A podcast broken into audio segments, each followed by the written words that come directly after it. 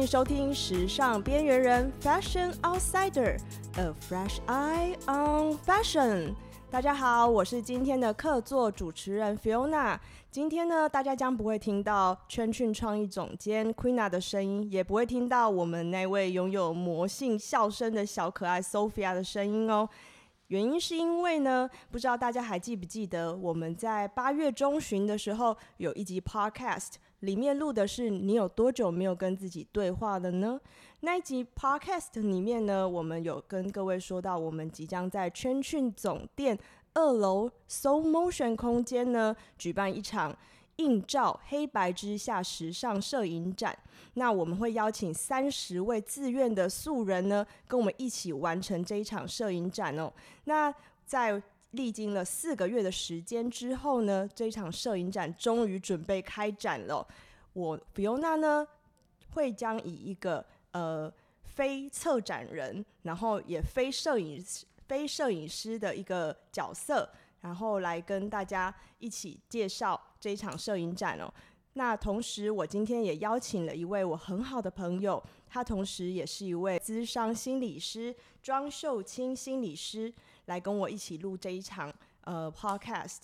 那主要原因是因为我们希望除了从艺术的角度来欣赏。我们的摄影展之外呢，也可以用一种比较像是正向心理学的角度来剖析情绪到底是怎么一回事哦。那我先来介绍一下这位庄秀清心理师，他是一位咨商心理师，那同时呢，他也在很多的大学里面呢做过很多个案，那他的经验其实是非常充足的。那我现在来欢迎。这位秀清心理师，Hello，秀清你好，Hello，大家好，Hello，Fiona，嗨，你好，对，对啊，说到这场摄影展呢，秀清心理师，他可以说是呃，你应该是第一位看过所有摄影作品的人哦。嗯、那你看很荣幸。哦，改不会，我们更荣幸可以邀请到你哦，谢谢，谢。谢。那其实我想要问你，你看过了所有的作品啊？你可以小小的跟我们剧透一下，你对这些摄影作品的感觉是什么呢？嗯，我其实很喜欢哎、因为我后来发现我自己在我个人 IG 追踪，我好像也会追踪这类似的就是作品，就是呃，我其实不懂摄影，然后我也没有学过摄影，但是我我看到这个作品的时候，想到我所追踪的那些摄影师所拍的，就是一种很让人家。耐人寻味的感觉，就是这些作品好像看久了，就会有很多你自己跟他的连接，然后那种感觉我会觉得蛮好的，就是那种美是，呃，跟我们一般比如说 IG 网网美的照片那种美很不一样。虽然那些照片也都很美，但是这些作品让我印象深刻的是，就是你看久了，这些都很可以感觉到他们是有所情绪的。嗯，对，很多表情。我自己也是其中一个呃有看过这些摄影作品的人，那我也觉得说那种情绪的感觉其实是很感动我们的。对，而且这种照片是你可以看很久的，就是你看着它，你就自然而然会想到很多事情。哎、欸，我觉得我们现在应该要打岔一下，就是 Hello，摄影师，你有没有在听我们讲这一段？我觉得你现在听到应该会觉得非常的开心。魔性笑声，大家不知道有没有听到？我们的摄影师在旁边，就是偷偷的笑得很开心。对，对。那其实呃，刚刚秀清摄影师，你有啊？不是秀清心理师，我整个把它混在一起。秀清就是秀清，你刚刚有讲到，就是你会收集很多，就是 IG，就是你会去关注这些作品。对。那你会关注的作品是他们的情绪。都是什么样的情绪会特别的吸引你？我觉得任何每一张，就是呃，像这次也蛮多照片的，蛮多作品的，但是每一个我其实都可以停留很久的时间。不过也有一些就是比较吸引我的，嗯，就比如说里面有一张我印象蛮深刻的，嗯，是一个男生。然后他留着长发，然后戴着眼镜，然后他就是两行泪，就是很明显的在脸上那一张。哦、oh, 对，oh. 我对这一张是觉得很给我很不一样的感觉，因为其实每一张作品我刚刚说的嘛，都让我可以停留蛮多时间在身上，是因为，比如说我看到有些人他是笑的，但是笑的里面又觉得他的眼睛好像想哭，对，或者是你说笑中带泪吗之类的，或者是觉得哎、欸，他可能觉得他表情是难过的，但好像又觉得他有个生气的情绪在里面，这当然是我的自己的投射啦，嗯、对，就是每一张照片都。好像会让我觉得里面好像有很多的情绪，很多的感觉。但唯有就是看到这个男生的照片的时候，我觉得好像我的心好像也跟着变柔软的感觉，就是种就是放松。你看到他眼神当中温暖的那一个那一小区块吗？对，但我也不太确定温不温暖，就是 就是感觉哇，他。哭出来了，就是他好像可以去释放那个感觉，就好像让我觉得他是一个可以，就是很当下的，就是享受，也不见得是享受，就是很当下的去做他自己，或者是释放那种情绪。然后可能像是其他的作品，可是我们大部分蛮多人的，其实心里情绪很多或者很复杂，嗯、但我们常常。表露出来都是那个，比如说大家比较可以接受，或者自己比较可以接受的部分。对，这个其实也是我很想要问你的一个问题哦。嗯，就是我觉得情绪啊，我们常常会跟大家说，你不要那么情绪化了，好不好？嗯，其实我们讲这句话的时候是一种负面的感觉，我们觉得你很情绪化，好像是一件不对的事情。对。那我们在看待情绪的时候，我觉得呃，一般人吧，或者是你看在我们的语言中，我们觉得说。嗯，情绪这件事情是带有正面跟反面的，嗯，所以我们会觉得，呃，很光明的那一面啊，我们应该要表现给大家看。嗯，那比较阴暗的，或者是就是那种呃嫉妒啊，或者是呃悲伤啊，或者是一些比较复杂的情绪，嗯，好像它不应不应该被公诸于世。嗯，那你觉得我们对待情绪这件事情，以心理学的角度，我们该怎么看那一些就是我们觉得应该被藏起来的情绪呢？我觉得这个问题蛮有趣的，就是我们怎么去去看待那些我们觉得要被藏起来的情绪，就是那个被藏起来还蛮值得思考的。就像比如让我你觉得什么东西需要被藏起来，你会把什么东西藏起来？嗯，我觉得我是一个会把生气这个情绪藏起来的人，我不想让人家发现我那个瞬间是发火的，因为好像会打扰到别人。对，就是。有些情绪就是当你不能接受它在台面上的时候，你就会藏起来。嗯，好。然后另外一个方向是，我们也可以找，比如说我们也会把珍贵的东西藏起来，像是我们可以理解，哎、欸，我们会把钱藏起来，或者是会把钻石藏起来，黄金藏起来。你说物质方面？对，就是 就是财不露白的概念。对，就有些情绪也会这样，就是很珍贵的东西，我们把它藏起来。没错，就是很珍贵的东西，因为你怕放在台面上。他可能会被偷走，或者是会受伤，会会损失。所以有时候每个人想要藏起来情绪很不一样。有些人就像你说的，会把生气藏起来；有些人会把爱藏起来；有些人会把呃哭、流泪、脆弱一面藏起来。好，我觉得把情绪藏起来这件事情还蛮大家都会做的，就是还蛮正常的。只是说，呃，我们可以去思考为什么我们。会把它藏起来，因为通常会把它藏起来，就是哎、欸，就像刚刚说嘛，可能怕展露出来别人不接受，我自己不接受，或是展露出来不被好好的对待，所以我们习惯把它藏起来。嗯嗯，嗯，对。那可是你觉得这个东西藏起来是很正常的？嗯、那我们平常在看待自己有这样情绪的过程当中，嗯、我们是应该用呃觉得说正向，还是用反向的方法去？看待这件事情，我觉得对，就像刚刚说的，藏起来很正常。但是更重要的是，你藏起来之后，你要去整理它。就像你把黄金、你把钱藏起来，你要去 check 它，就是有没有少嘛？就是你要去整理它，嗯、不管那是你可以接受的，还是你不能接受的。当你不去整理它的时候，你心里会一个空间一直累积，你一直藏起来想要隐藏的部分，比如说你的生气。你会不断累积到一个地方，但是你从来不去打开它，你从来不去正视它，它不会不见的。所以，呃，我会建议大家就需要有一个空间去看看，哎，为什么那个东西一直被我压抑着？如果你一直都不去碰它，你心里想嘛，如果你藏的东西越多，你的压力就会越大。那其实这个蛮有趣的。我曾经跟一个朋友聊过这个问题，他会觉得说，当我们的生活是可以很正常的运作的时候，嗯，我何必要去去整特别整理它，然后花时间让我的时间就是暂停，或者是花费这样的心力去做这件事情。对，举例来说，我觉得呃，感受情绪这件事情其实有点可怕。嗯，我们可能很多人啊会选择，因为其实。CHENCHUN 是一个服装公司，然后我们常常常会选择，就是看到很多的客人啊，会来跟我们聊天，聊他的心事。那我们会发现，其实很多人在跟我们聊天的过程中，他会选择用工作啊，或是追剧、购物，或者是会暴食，就是吃很多的甜食啊，或者是吃很多垃圾食食物啊，来掩盖说去关注情绪这一件事情。对，那你觉得说？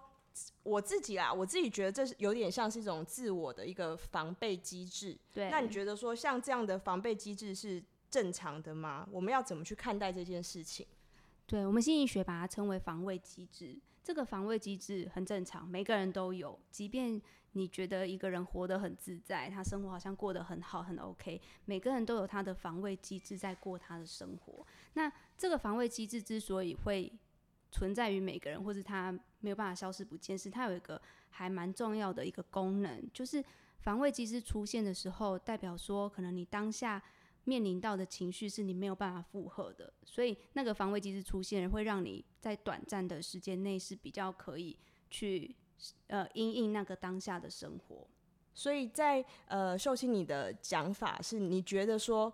呃，当这个防卫机制出现的时候，很多人会觉得这样没有什么不好啊，我可以继续过我的生活。嗯，可是，在你的你刚刚讲的角度，会让我觉得说，呃，即使你觉得这样子抚平了，这样过去了，我们还是应该回头来看，就是整理情绪这一块事情吗？对，就像你刚刚说的嘛，会有些人会暴食，就是当心情不好。就是受到委屈就开始吃东西，然后吃完就好了。对，吃完就好了，听起来没什么问题。对啊，吃东西会变成他舒压的一个方式，但是会面临到一个问题，但是他只要遇到他委屈或心情不好的时候，都只靠着这件事情去舒压的话，他会有另外的糟糕的事情发生，比如说他就会暴食啊，或者是其实慢慢就暴肥，对对对，或者吃东西会变成他不是变成他就是不开心的事情。你说终有一天，可能这件事情会引发另外一个地雷。对，所以防卫机制很有趣的是，它只是只能在那个当下让你比较好过一点，但并不代表说你那个情绪或者是你觉得受伤的地方，它会因此不见。你只是暂时的透过一些你觉得比较舒服的方式去面对这件事情。那我这边想要插一个，就是有一些人他会选择一些。比较我们俗称就是健康的防卫机制，就是他当他觉得他压力很大的时候，他选择去跑步，嗯，然后就是让自己就是流泪还不如就是多流汗这种概念。你觉得这样子也算是一种防卫机制吗？呃，也也算是，就是我觉得，呃，哎、欸，我不懂这个意思。就是呃，我们刚刚举的那些呃，很多就是你要掩盖掉你心情不好这件事情，你可能会选择工作啊、嗯、追剧啊，或者是暴食、购物这种这种方法嘛。对。那可是这几个方法可能听起来都是比较偏负面的。对。那如果说我今天选择的是。我去运动，嗯，当我心情很不好的时候，我就做这件事情，然后我运动完，我的心情就变好了。对、嗯，可是我还是没有去处理我真正心里的那一块，那这个也算是防卫机制吗？还是这样做？是，是这也是防卫机制，因为当你好像没有去解决或处理你心里那一块，你只是透过运动好像流流汗，那运动听起来蛮好的嘛，短暂时间让你抒发一下你的感觉，还可以就是。强健体身就是好像还强健体魄，强 健体魄，哦，强健对，没关系，一样一样，我们了解，我们了解，谢谢。就是它也是一个好的方式，但是呃，就像我刚刚说的嘛，当你情绪或是你的困扰一直摆在那里，没有真的去有个空间处理它的时候，它会透过另外一个形式出现，比如说呃，比如说有些个案来。他其实也不知道为什么自己要来，是医生叫他来的。比如说，他就有心悸的问题，然后他去检查心脏，就是照了很多心电图，什么他身体是是 OK 的，医生也说他心脏没有任何问题，都很健康。那、嗯、他就是一直会心悸跟不舒服，所以医生就说你也许是压力太大，就是建议他来治伤。哦，嗯，我分享一个故事好，就是我心悸个案的故事。好啊，好啊。他就是因为这样来嘛，然后去谈了之后，他连在咨商过程中也没办法停下来思考，他都觉得他在浪费时间，因为他心里想着他应该要去。做他的工作，他应该要多练习他，因为他学设计的，应该去多练习他的电脑绘画之类的。对，其实其实这个有点有趣。我在呃很多现在中国很流行一种说法叫做内卷，你我不知道你有没有听过？嗯、没有喂，那是什么？内卷就是说，嗯、呃，当你当你自己觉得你就是你永远都觉得你自己的能力是不够充足的，嗯、所以你就会一直不断的去做很多。呃，跟你的能力有关的事情，一直去填补它，填补它，填补它。可是那个填补是永无止境的。对，因为你是自己内心觉得不足，所以你做的再多事，你内心觉得不足，做再多事，你还是觉得自己不足。所以，所以你那个个案是你自己的个案，最后他是怎么去，就是解决，就是整理他自己情绪这一块的？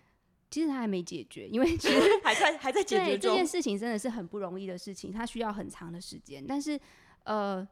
现在能协助他看到他的心计，有点像是他其实他自己的背景，就是可能家庭的爸妈关系并没有很好，那可能是因为金钱的问题，比如说他的爸爸可能是会赌债的，有一些欠债的行为，所以他从小有感觉到好像家里的金钱是不够的，然后父母关系不好的，但是他又不太知道怎么去面对或处理这件事情，所以。小孩子很简单嘛，就觉得我长大赚钱应该就可以解决这件事情了，所以他就刚好把心思都花在读书上，或者是现在好像都很努力在工作上，嗯、他心里觉得好像就可以来面对跟处理这个问题，但这就变成他好像只能透过工作，然后呃没有办法停下来工作，因为一停下来好像就会想到这件事情，就像他的心脏一样，就一直要运作，一直运作，没办法。停下来，他就会心脏停下来就死了，没有办法，没有办法冷静下来，对不对？对对对对对对对，停下来就会死掉，没错。对对对，也许就是他的感觉，就是他停下来，也许就会惊艳到死掉，所以他只能让他心濒死的那种感觉，所以就跑心机。对，这也可能是他心里的意义。嗯，所以他必须要经验一种哦，也许慢一点也没关系，就是不需要一直投入在工作上。哦，嗯，那。听听你这样讲，我很好奇的是，你一直说整理，就是整理自己情绪这件事情，嗯、这件事情到底我们可以怎么做？因为我们老实说，在我的脑海里面，我想到的所有都是像你所说的这种防卫机制的做法。那我们到底该怎么做，才是真正的整理我们自己的情绪呢？这件事情真的很难。对，但是整理情绪有一个很重要的要点是，它需要空间，它需要时间。就像心里想嘛，就是你把它不好、不喜欢或者不能见的东西藏在那个小盒子里面，那你就是需要停下来去看看那个盒子里面发生什么事情，然后很需要勇气，因为你打开可能都是呃很糟糕，或是一些你觉得。不好见人的东西，然后你也要意识到一点是，它不是那么简单就可以被自己梳理好的。那其实刚刚你说到，就是说你必须要打开这个小盒子，然后再加上你刚刚说的个案这件事情，嗯，我发现就是整理情绪这件事情，你听起来很个人，可是其实它是关系到你的家人，跟你身边所有的人，你的亲朋好友都是有关系的。对，那你去挖这件事情的时候，不会同时感觉也是。会可能会伤害到四周的这些人吗？因为你可能会需要去抒发这件事情，嗯、还是你觉得这个整理它不需要跟别人互动，它就可以被整理好了呢？呃，整理这个整理比较属于自己个人内在的整理，就是你整理自己，你怎么看待你的家人，你怎么看待你的问题，对。就可是他们没有变啊，他们还是这样子啊。对，所以那个整理之后改变的是自己。哦，就像我们智商一样，我们没办法去改变他，就是外面的工作啊，没办法改变他，就是他的家人啊，也没办不可能改变他过去的过往，可能很悲惨悲惨的经验，嗯、对。但是我们可以去整理他心里怎么想这些事情，他曾经感受到什么，所以他也许受过了这些伤，所以他看待事情的方式也会不一样。但他如果疗愈了，或者是他对自己事情有所整理的时候，他看的事情就会不一样，他的自己内在看世界就会改变。那我。想要替我们听众问一个问题哦，因为并不是每一个人都真的有这个勇气，就是去咨商这件事情。嗯嗯嗯。那有没有什么你觉得是一个比较简单，然后大家又可以接受的方法，可以呃让大家有机会尝试去整理自己的情绪？我觉得来看这个展就对了。哎、欸，我今天邀请你真的对了，但是你整个我们要帮你鼓掌，你真的做的太好了，谢谢。但是我真的认真这么觉得，因为整理情绪这件不容易，它需要慢慢来。咨商是一个方式，没有错。但是比如说看展，它也是给自己一个心理的空间，而且它有很多人像的情绪啊、表情啊，嗯，你就可以看到这些，然后去跟自己对话。就是你你我们很自然的看到一个东西，你自己就会有想法或是有感觉，但其实这些都是你自己投射出来的，因为你根本不知道。拍摄者他经历了什么？就是素人，我们根本也不认识。对，所以你就可以很好的看着这些，让自己享受在这个空间里面，感觉自己的感觉。嗯，这样就其实就是第一步的觉察就做到了。你必须知道自己怎么了，你才有办法去解决后面的事情。就是透过别人的人像情绪，他的表情，嗯，然后去呃投射在自己的。就是你自己心中的那个小树洞这样子，对。然后他他可能对，就像刚刚说的需要时间，所以还蛮建议大家有空就可以过来看。你可我们两个好像现你现在是主持人，对哦。因为我会觉得有空可以过来看，是因为即便是同一个一个作品，同一个表情，但是你不同的时间看的时候，你会有不同的感觉。那不同感觉不是因为。被拍摄者他经历了不同故事，而是你自己好像在现实生活中有不同的经历，所以你你就可以透过那些你的感觉去更认识自己。嗯，那你觉得像这样子的整理啊，嗯、呃，你觉得我们除了说来看展之外，我们他还可以做预先做什么功课？看展看展的人，假如说我今天我今天就下定决心说，好，我今天就是要来圈圈二楼看这个摄影展，然后。我就是听了心理师给我的建议，嗯、觉得说，嗯、呃，我需要花一点时间跟空间去好好的跟我自己对谈，然后透过这些摄影作品。那我除了做这个之外，我还可以做什么其他的事情？我觉得什么都不用做，只要轻松的来就好了。轻松的来，然后不设限。但是很重要的一件事情就是，你不需要去评价，就是有可能你来看展，但是这幅这个。被拍摄者可能是认识的人，你也不需要去猜测他经经历了什么，过就是不需要，因为当你去评价的时候，你就失去了一个认识对方跟认识自己的机会。所以，即便比如说你看展，你自己有很多很生气的想到以前的事情，那也没关系，不需要去评价说，哎、欸，我不可以这么想。其实这个啊，跟我的有一个想法蛮类似的，因为。呃，老实说，这一次的这个展览啊，我比较像是一个在展览的参与参与者里面的一个旁观者，嗯、因为嗯，我想跟大家分享一下，可能跟我比较熟的人都知道，呃，我大约在一年前的时候，我就从圈圈这边呃半休息的状态，然后就是有点消失神隐了。你去哪？我去。我去欧米斗会，其实其实比较好笑的是，我那个时候呢，有点应该是有一点点受到那个忧郁症的那个忧郁症的困扰，嗯，然后我就跟 Queena 就是我妹妹说，我可能需要休息一段时间，然后让我自己好好沉淀下。那其实我花了很多的时间跟心力在做这件事情。那 Queena 那时候。跟我说她要办这个展的时候，她是有邀请我来当就是被拍摄者，就是那个素人 model。是，其实一开始我是跟他说我不要的，因为我是第一个知道就是他要办这个展的人。对。然后我那时候是跟他说不要。过了五个月之后，他又再问我一次，然后他们就是他跟 Sophia 都同时邀邀约我这样子。嗯。然后我花了五个月的时间才整理好说。好，我要来拍了。那是什么让你决定好我要来拍了？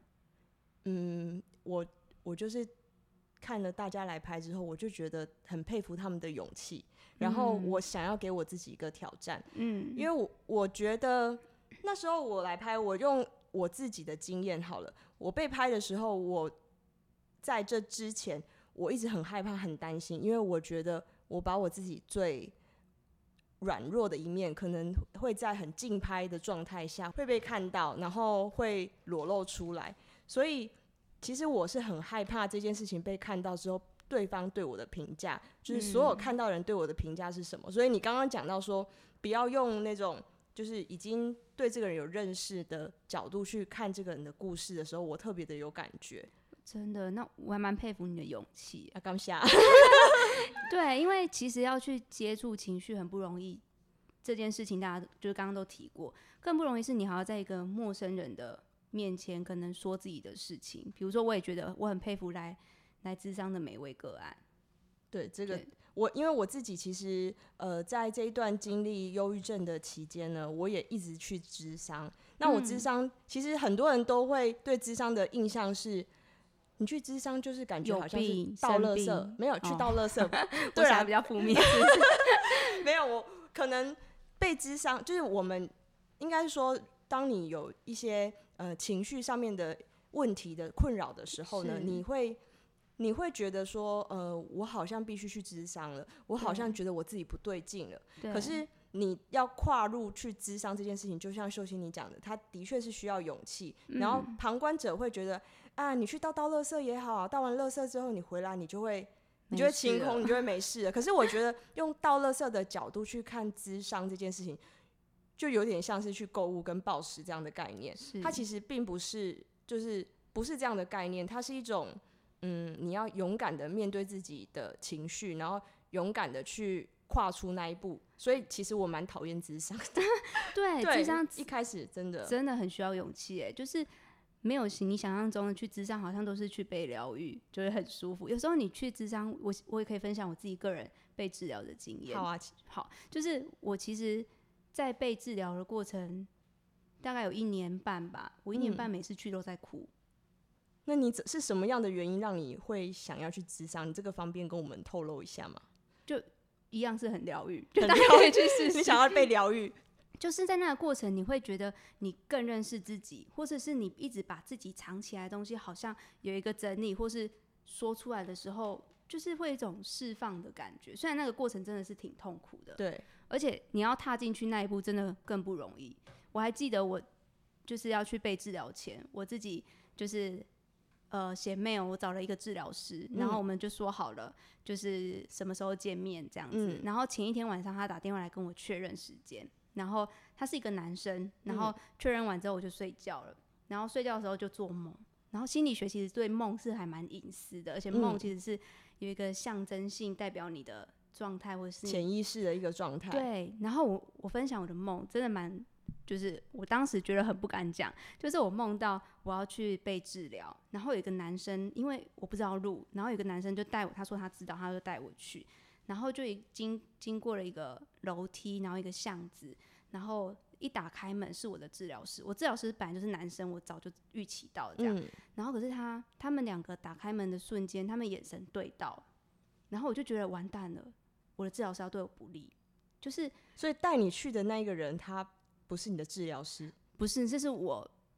问的好像是个路人之类的吧，我也不认识他，就一个热心路人把你牵去治疗师那边。对，然后在那个梦里，我其实是蛮害怕的。为什么你会觉得他要对你不利？对，就是我觉得很特别的地方，而且我觉得他可能要侵犯我，就是我觉得，就是那些我觉得，嗯，我有危险的感觉，就是你心里的防备好像要被拨开的感觉，还是什么？其实我也不知道他想要对我什么，但是我心里的感觉就是他好像要对我身体侵犯我这样。Oh God！对，这样有点太可怕了，很不好说出口。而且我隔天就去被分析的嘛，就是被。你还是很勇敢呢，你这样子还是隔天就去。对，因为我对我的梦很好奇，然后可是我又不敢讲，因为我怎么好意思跟一个初次见面说，我昨天梦到你想要对我怎么样？所以那个是你职业职业病的关系。就是你会自己去再去剖析你自己的梦这样子。对，但是我因为是当事人，我真的是不知道为什么会梦到这种梦。嗯，但是这个梦一直被我记得很清楚，然后直到我可能被治疗的半年的时候，在有一次因缘机会下，我就说出了这个梦。但是我说出来的时候，我还是很害怕，因为我怎么我当着当事人讲出这个东西，我怎么他怎么会就是？我不知道他会怎么想我这个人，我也不想让他误会我。嗯，可是他当他说了，他给我一个诠释之后，我就突然哇，就是松下，就觉得对，好，你好，你有了解我。他跟我说，就是即便是我是一个，我那时候已经是心理师了，说即便是我是一个心理工作者，就是但这件事情对我来说还是一样很困难，就是被剖析自己的内在，或是把自己的隐私。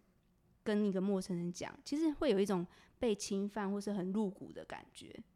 你你讲这样，我是非常的能够体验、体会、嗯，我可以非常的能够体会这件事情。是因为我自己也是有去咨商很多次、嗯，然后我每次出来的时候，我的心里都会想说，我不知道这个心理师对我今天的看法是什么。嗯，就会一直有这样的感觉。那我其实觉得说，呃，我们这一次的展览比较特别的是，我们的拍摄过程当中，摄影师我们之前有介绍过，就是我们的 Sophia，对，他也是用一种呃访问对方的人生故事的概念，对，去拍摄。嗯，那他在拍摄的过程当中，其实就像刚刚秀清你有讲到，有就是有人有哭啊，然后有各种不同情绪表达。对，那其实你觉得？呃，你看待这些被拍摄者的时候，你觉得除了没有不批判他们之外，你会有对他们有什么样的感觉？感觉就依照每个人，我讲我的个案好了，就是好啊，我觉得其实我的工作跟摄影师蛮像的。为什么？你是说跟我们家 Sophia 这一次做的这个工作？对，真的，我觉得就是一样的事，只是我们呃的方式不一样。就是 Sophia 的方式，可能就是透过。就是拍摄的部分呈现当事人就是那个当下的情绪，他的状态，然后用一个很真实的照片回应给他，嗯、就是让大家看见。那心理师的工作也是这样子，就是我们透过我们我们不是透过拍摄，我们透过呃问话对谈去回应，告诉个案说：“哎、欸，你的状态是这样子。”就是呃让当事人真实的感受到自己的样子。这是我们的工作，那就是，那你这样举例，就像就有点让我感觉是，你们的个案就跟我们的素人 model 他们的角色就也蛮像的。嗯，那我们就像我们曾经被咨商过，我们就会很好奇，这些咨商师他到底对于我们这些个案，他会就是你们会用什么样的角度去？看看待我们嗯去这件事情，嗯，因为我们也需要勇气去。对，我觉得你们要面对我们的这么多东西，你们也是需要勇气的。那你们是用什么样的角度在面对我们？就是我嗯，心理师其实蛮就像一面镜子，哎，没有什么的角度，他就是尽量的呃映照你自己的样子给你自己知道。然后当你更清楚的看到自己很真实的样子，你。到了智商室外，你面对其他的关系，你才能更真实，或是更贴近你的生活。所以，我们做的事情就是回应个案的样子给他知道。我觉得这个真的超级不容易，因为嗯，你是一个有血有肉有情绪的人啊。对，所以我们我自己也会被治疗，我先得要 整理清楚我到底是我怎么看我自己，那也蛮影响我怎么看我的个案。的状态，那当然有些会比较遇到比较困难的个案，我们自己本身也需要督导。就是督导的意思，就是我也有找一个，比如说在这个领域更专业、更资深的人来去帮我们一起看到，哎、欸，我是不是有什么盲点，或者是我自己是不是有什么议题被个案的情绪所牵动？就是我们也要不断的去整理，所以心理师也很多困扰的。就是我觉得你们就是你，你要当一面镜子，就是你必须要自己非常公正，或者是你自己是。嗯，没有情绪的，嗯，可是可是对方一直丢情绪给你，一直丢情绪给你，那你平常下班回家之后，你这些情绪怎么办？总是会爆炸吧？对，有有时候会，但是我就会不会把自己的情绪压抑掉，因为代表这件事情很重要。比如说我遇到一个呃一个蛮可爱、蛮漂亮的女生，然后她来的时候，她是在想说，她想要整理一下自己的精神状况。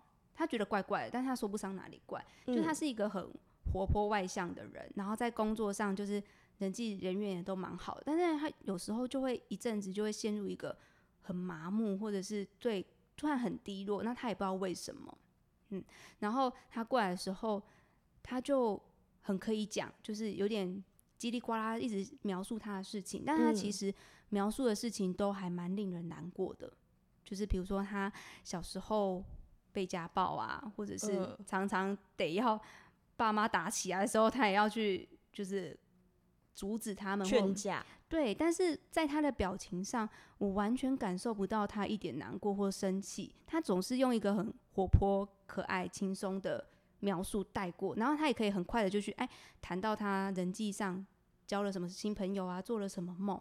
那其实接完他，我有一次接完他，我真的很回家很深刻的觉得很难过哎，但是我很清楚的知道是个案的难过把丢给我，因为他没有办法去感受他到他自己很难过的部分。那我的工作就是我必须要先整理一下这个难过是什么，然后在下一次咨商的时候我回应给他。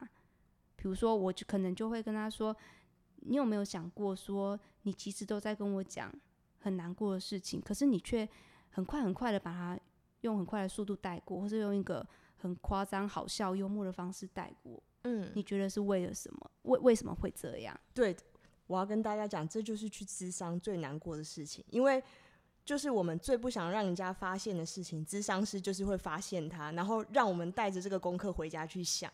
对。对，可是这个发现就会很重要，因为当你发现的有点像是我们刚刚说的防卫机制，你必须觉察到自己在用什么样的方式去掩饰你那些状态的时候，你才有机会想到，哎，那我可以用其他什么样的方式去面对这个问题跟困难。就是你必须觉察之后，你真正的问题才有机会被解决。那我觉得其实这个问题，我其实有点像是帮我们家 Sophia 问的，毕竟她也不是心理师，对。可是她做了，就像你说，很像心理师的工作。嗯。那你带着这个难过回家，或是像 Sophia 带着这么多人的人生故事回家，对，她该怎么办呢？他有这个困扰是不是？我不知道，我先帮他预先的问起来，因为我觉得其实这个工作真的是很挑战，你必须面对这么多这么多人的情绪，嗯，然后。你没有这样的背景，那你要怎么样去把这个情绪，嗯、呃，处理的很 OK？对。然后他不是只是被抚平而已，那我们要怎么做？就是 Sophia 要怎么做呢？对，我也不知道他真正经历到他的感受是什么，但有可能的确他听了那么多，呃，很丰富的故事或者很多感触的东西，他心里也会有一种。呃，特殊特别的感觉，或是心里的感觉，我我不确定他的感觉是什么，但也有可能是，哎、欸，我好像听了这些，我心里更沉重了，或者觉得，哎、欸，我好像没有帮上什么忙。有时候，有时候呢，嗯、我呃，因为他有时候在楼上就是帮这些 model 拍摄的时候，他下来，我看到他的人。我整个人觉得他整个很像泄了气的气球，或者他会他会说、嗯、哦，今天真的太精彩了，什么之类的。那可是他会用这样的话语在讲的时候，其实我内心看到是有点觉得很替他心疼，因为我不知道他刚刚到底经历了什么。的确是一个很耗能的工作。对，那但他必须知道他做了一件很有意义的事。Sophia，、那个、你有听到吗？你做了一件很有意义的事情，就是让这些。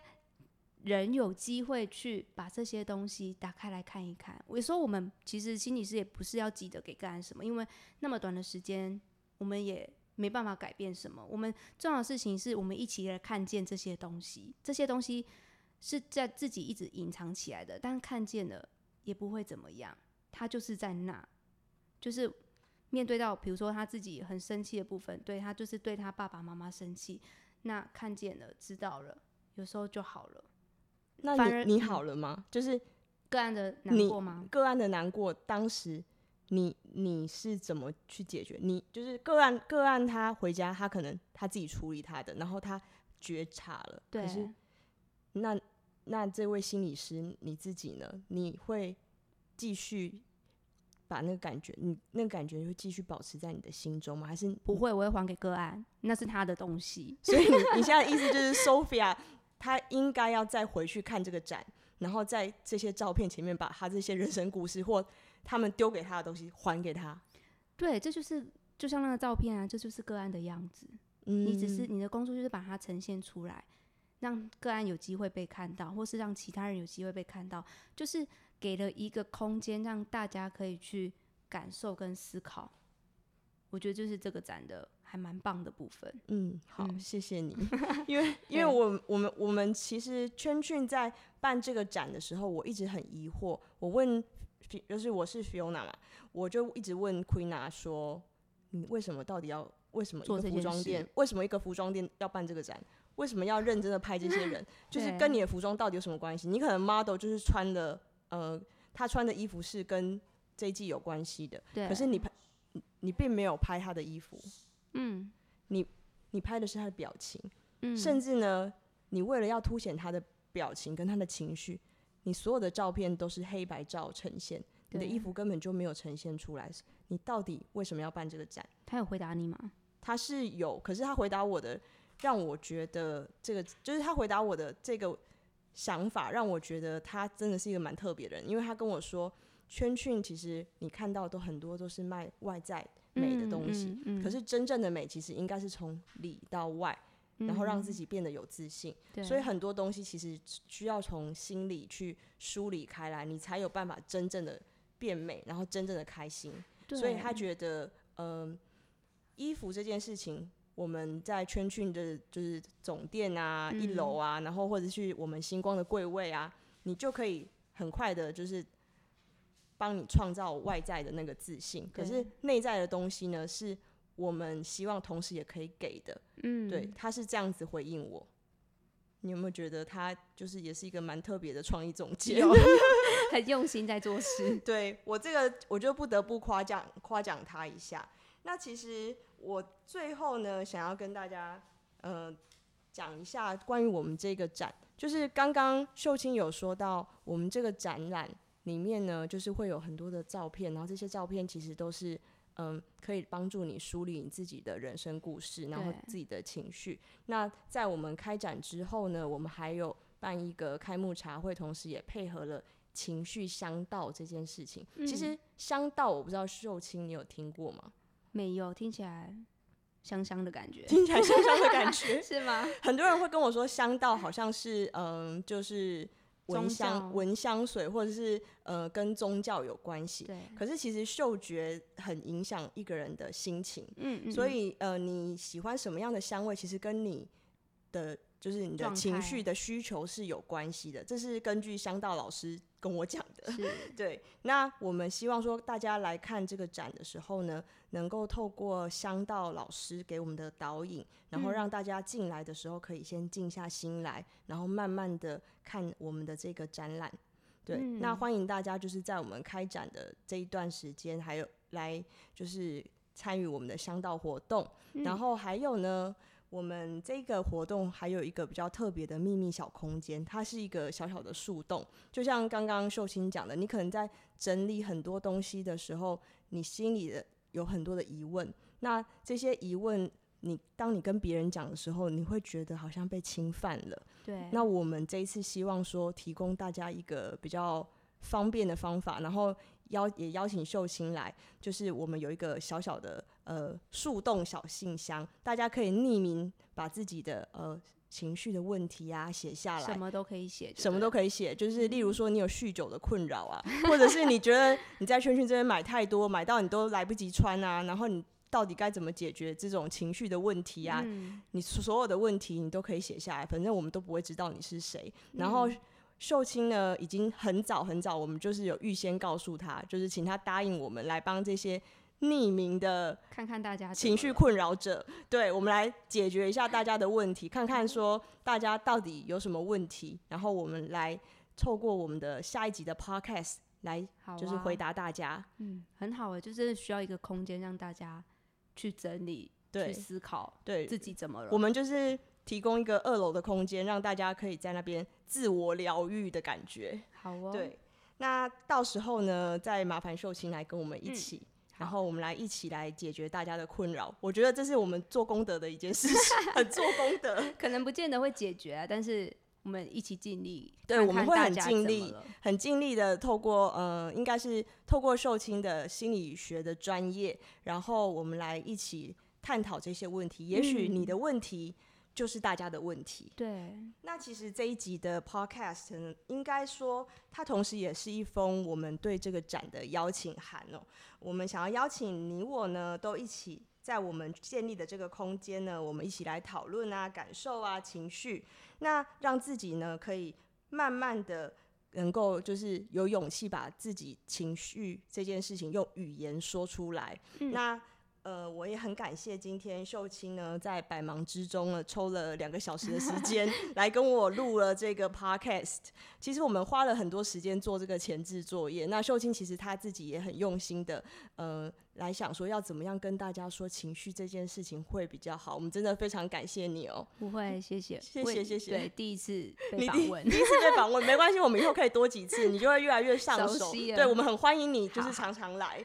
对，那我们也祝福大家每时每刻呢都可以好好的去感受一下自己的情绪哦、喔。那欢迎大家继续关注我们的 Podcast。那对我们的展有兴趣的。听众呢，也欢迎随时 follow 我们的 IG，我们会随时更新我们的动态。那今天的节目就到这里哦，谢谢大家，拜拜。